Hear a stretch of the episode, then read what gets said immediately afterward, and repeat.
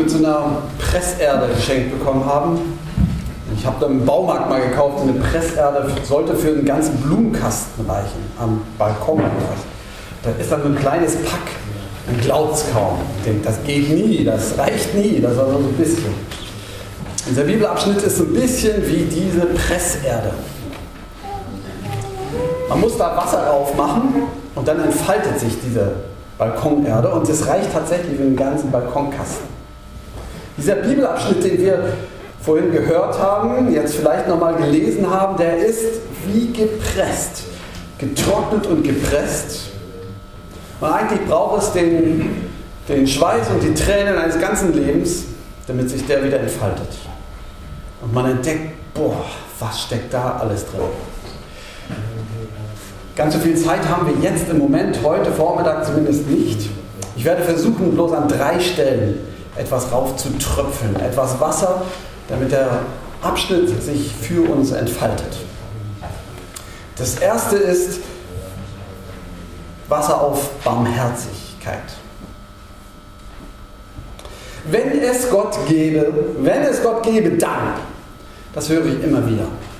Von Konfirmanden angefangen bis hin in den Glaubenskursen, aber auch sonst immer wieder, wenn es Gott gäbe, dann.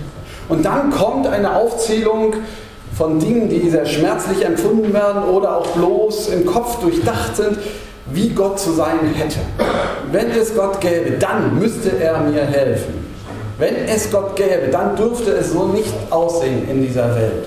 Wenn es Gott gäbe, dann, immer wieder dann. Wir haben offensichtlich eine klare Vorstellung oder zumindest eine Vorstellung davon, wie Gott zu sein hat. Selbst hier in unserer Gegend fragen wir immer wieder, was steht fest? Was ist unumstößlich? Woran sind wir, müssen wir uns orientieren? Was ist uns vorgegeben? Und was können wir verändern? Die meisten Menschen von unseren Nachbarn, Freunden haben sich abgewöhnt, das Gott zu nennen. Ja, das ist fast sträflich, wenn man sagt, das ist dein Gott. Aber im Grunde ist es das Gleiche. Das Wort Gott ist ja eine deutsche Erfindung oder Entwicklung. Früher hieß das ja nicht Gott, sondern anders in den alten Sprachen. Und im Grunde ist es das, was uns vorgegeben ist, was steht, worauf wir aus sind und uns orientieren müssen. Und die Völker haben viele Sachen sich einfallen lassen oder festgemacht, wo sie gesagt haben, das ist uns vorgegeben. Wir würden heute sagen, die, die, Naturgesetze, da kann ich mich wenigstens drauf verlassen. Da weiß ich, was mir vorgegeben ist, da brauche ich nicht gegen zu kämpfen. Wer da gegen die Schwerkampf kämpfen will, bitteschön. Hilft aber nichts. Wenn die Tasse fällt, dann fällt sie nach unten. Sie werden es bemerken. Oder hoffentlich haben Sie es nicht schon bemerkt heute. Ja? So, so sind die Dinge. Darauf könnten wir uns doch irgendwie verlassen. Die Natur heißt es dann. Die Natur ist uns vorgegeben.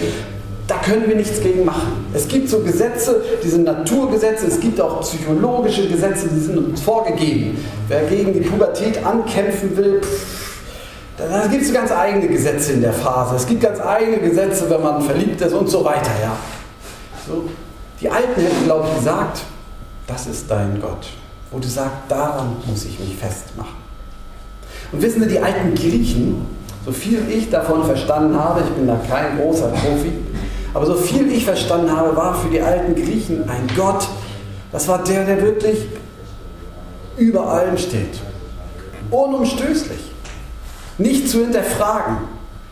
Ohne Gefühle, das funktioniert. Eher wie so eine, so eine Welt, äh, wie ein, der Äther, dem wir untergeordnet sind, wie die Sonne, die für uns scheint oder untergeht. Wir haben dem uns zu fügen.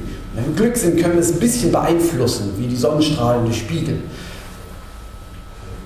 Und dann, und dann kommt das Volk Israel und erzählt von einem Gott in entschreckend menschlicher Weise. Auch die Bibel kennt natürlich Gott, den Großen, der alles geschaffen hat, der uns übersteigt in unserem Verstehen, dem wir uns einfach zu beugen haben. Aber schon im zweiten Kapitel der Bibel geht es los und sie sagt, ja, aber dieser Gott ist uns ganz nahe gekommen. Und die Bibel erzählt von Gott fast menschlich.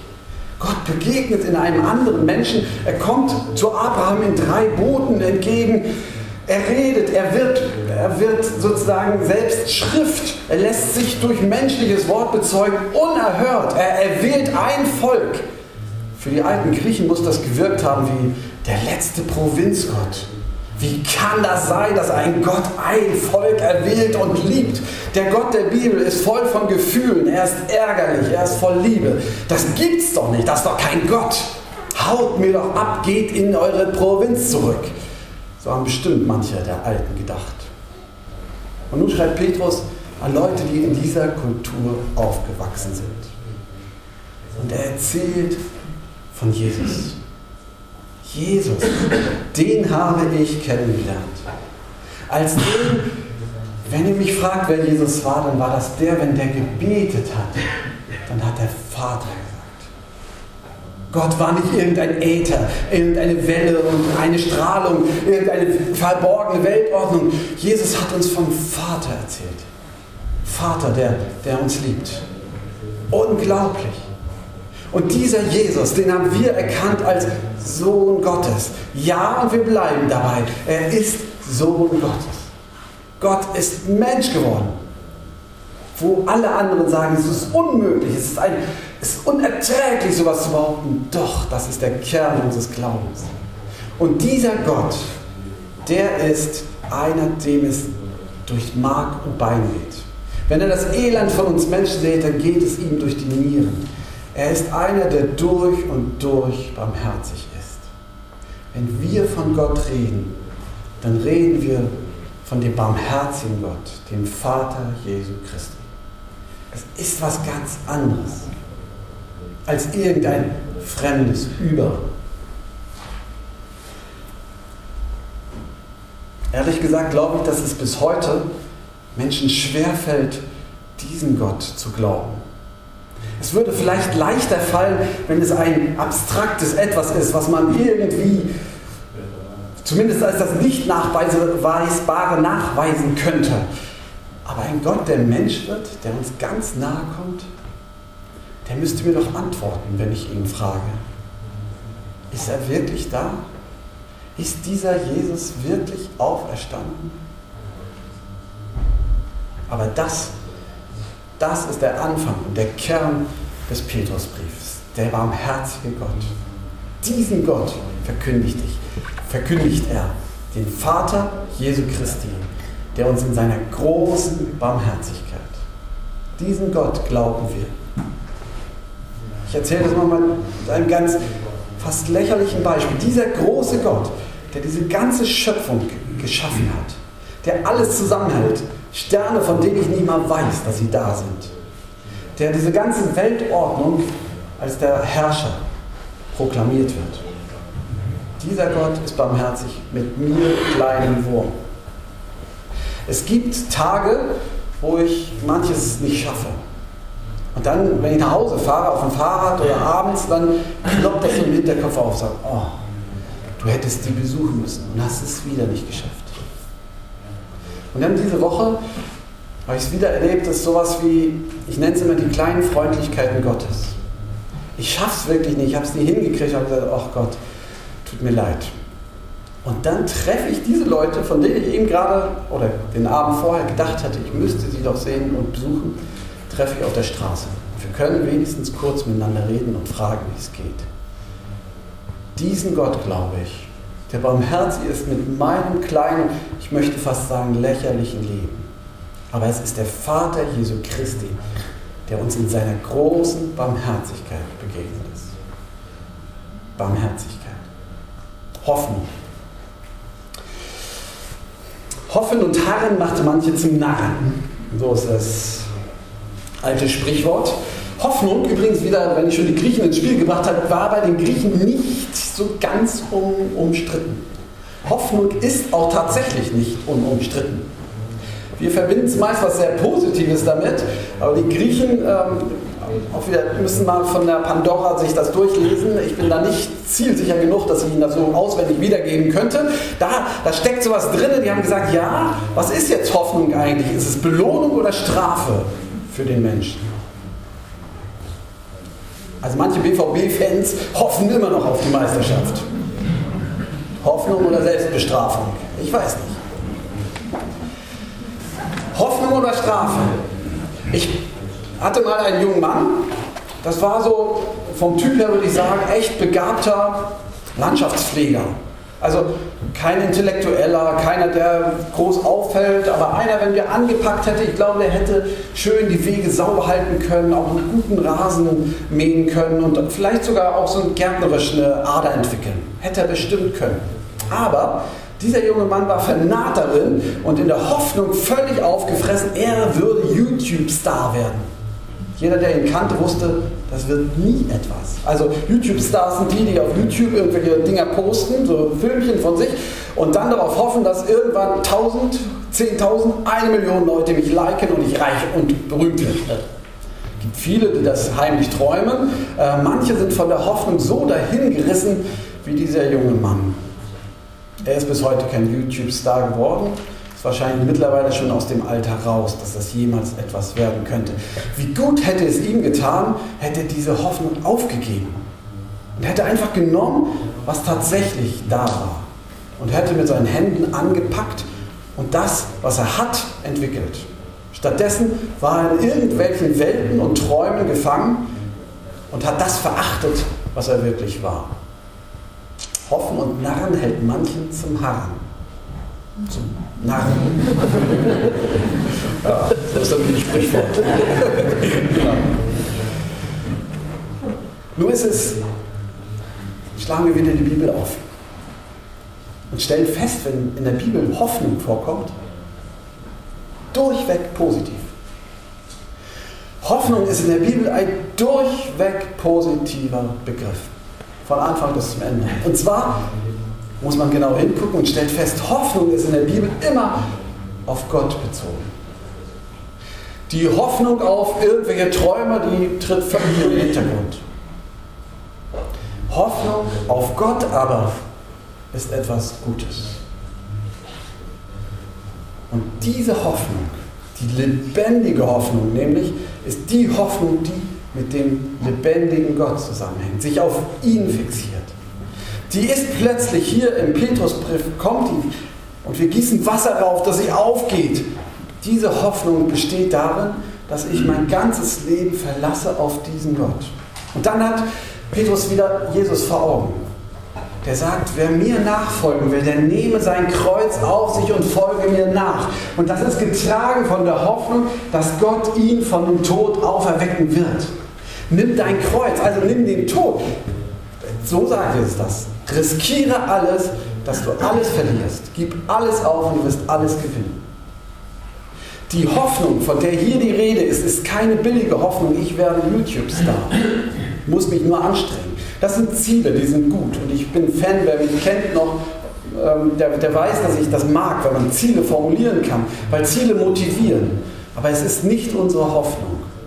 Unsere Hoffnung ist in Jesus Christus begründet. Und sie Sie kommt dann zum Tragen, wenn ich bereit bin und sage, Jesus, hier bin ich, ich gebe mich dir hin. Hier sind meine Ziele, meine Wünsche. Ich gebe sie dir. Ich muss gestehen, manchmal halte ich die Luft an, wenn ich so bete. Weil das heißt, vielleicht sagt Jesus, die Wünsche sind nicht meine Wünsche.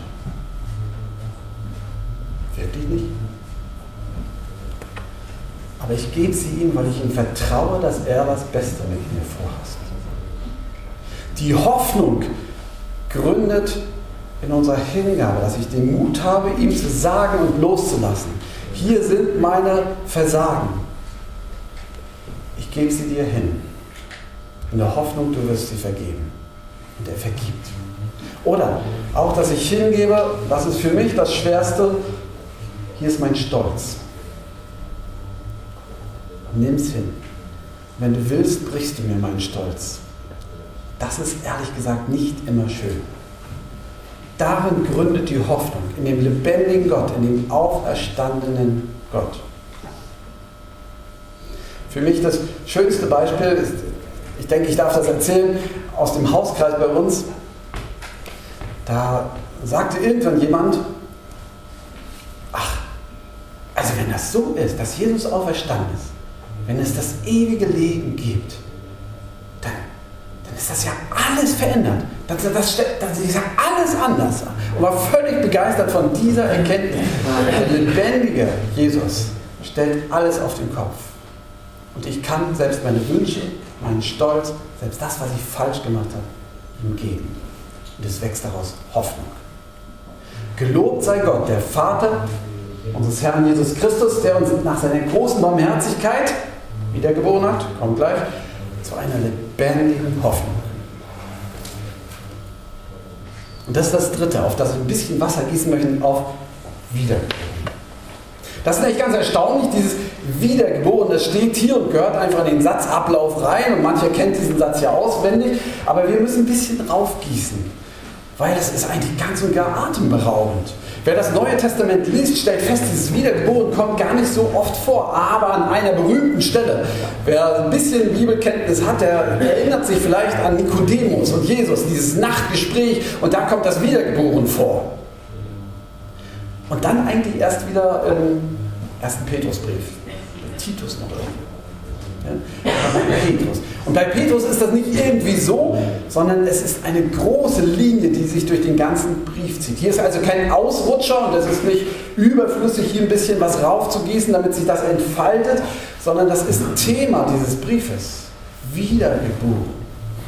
Und das bedeutet an dieser Stelle, dass, dass diese lebendige Hoffnung, wenn die in unser Leben greift, dann ist das mehr als die Hoffnung, dass Gott irgendwann einmal sein Reich schenkt, dass Gott irgendwann einmal uns nach dem Tod ewiges Leben schenkt. Dass mal irgendwann wir hinzugehören dürfen. Auch das klingt da drin mit. Aber es wird plötzlich dieses Heil, von dem Petrus hier erfahren und weitergibt, dass dies in meinem Leben sich schon jetzt entfaltet. Wenn ich diese Hoffnung annehme, indem ich mich ihr hingebe, dann ist es aus Gottes Idee, dass er mich neu macht. Ich weiß nicht, wer heute Geburtstag hat. Gibt es jemanden, der heute Geburtstag hat? Sonst würden wir auch ein Geburtstagslied singen? Aber gibt es nicht, ja? Ist doch nicht so wichtig. Heute ist äh, der Sonntag, wir feiern heute zumindest den Sonntag, Sie haben es ja gehört, äh, wie die neugeborenen Kinder. Und es gibt so einen Unterschied es gibt so einen Unterschied zwischen ähm, den, der körperlichen Geburt, da wissen wir genau den Tag und wir wissen, dass da in der Regel neun Monate Schwangerschaft vorausgegangen sind.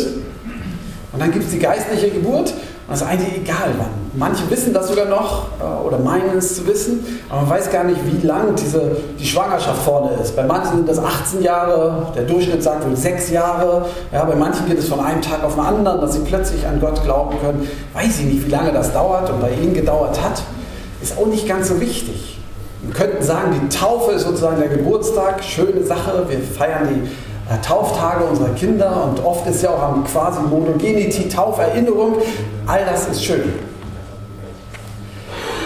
Nun geht es genau um dieses innere Wiedergeborensein.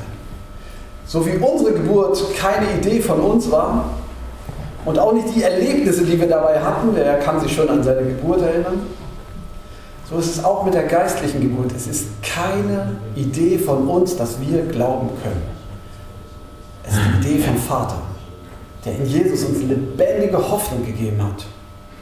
Der wollte, dass sie hören, dass sie glauben dürfen. Und wie lange das dauert, bis es festgemacht wird, das lassen der Oma seine Sorge sein. Aber dass es so ist, dass wir in uns, nicht nur der äußere Thorsten Kiefer, sondern es ist in mir, einen neuen Menschen gibt. Das ist sein. Das gilt jedem. Besonders denen, die denken, nee, mir nicht. Auf jeden Fall im Moment nicht kann nicht mehr. Ich bin so peinlich. Gerade ihm, gerade euch gilt es. Du bist wiedergeboren. Durch Gottes Willen. Und das können wir, wenn wir nachher Abendmahl feiern, immer wieder feiern. Mit unseren leeren Händen kommen und sagen, hier ist mein Leben, meine Wünsche, die ich mir so sehr wünsche, meine Versagen, wo ich mir wünsche, doch mal alles richtig zu machen, wenigstens eine Woche, meine ganze Ziele und Pläne, gib sie dir mit Schlucken. Gib dir mir deine lebendige Hoffnung. weil Jesus lebt. Du wirst mit mir ans gute Ziel kommen. Als ich das das erste Mal gemacht habe, war ich 14 oder das erste Mal erlebt habe. Und das Schlimmste war, glaube ich, meinen Stolz zu überwinden. Und es war ein großes Geschenk zu wissen, dass Jesus mir sein Ja gegeben hat. Dass er in mir lebt, egal wie ich mich fühle. Es hat mich durchgetragen, auch durch Zeiten, wo ich dachte, jetzt ist mein Glaube zu Ende. Ich werde nicht mehr glauben können. Und ich stehe noch heute hier und darf predigen, dieses Wort auslegen. Gelobt sei Gott, der Vater unseres Herrn Jesus Christus, der uns nach seiner großen Barmherzigkeit wiedergeboren hat. Hat. Und zwar eine lebendige Hoffnung durch die Auferstehung Jesu Christi von den Toten. Auf den Rest müssen wir später etwas raufgießen. Das schaffen wir heute Vormittag nicht mehr. Ja. Der Friede Gottes, der höher ist als all unsere Vernunft, bewahre unser Herzen und Sinne in Christus Jesus, unser. Amen.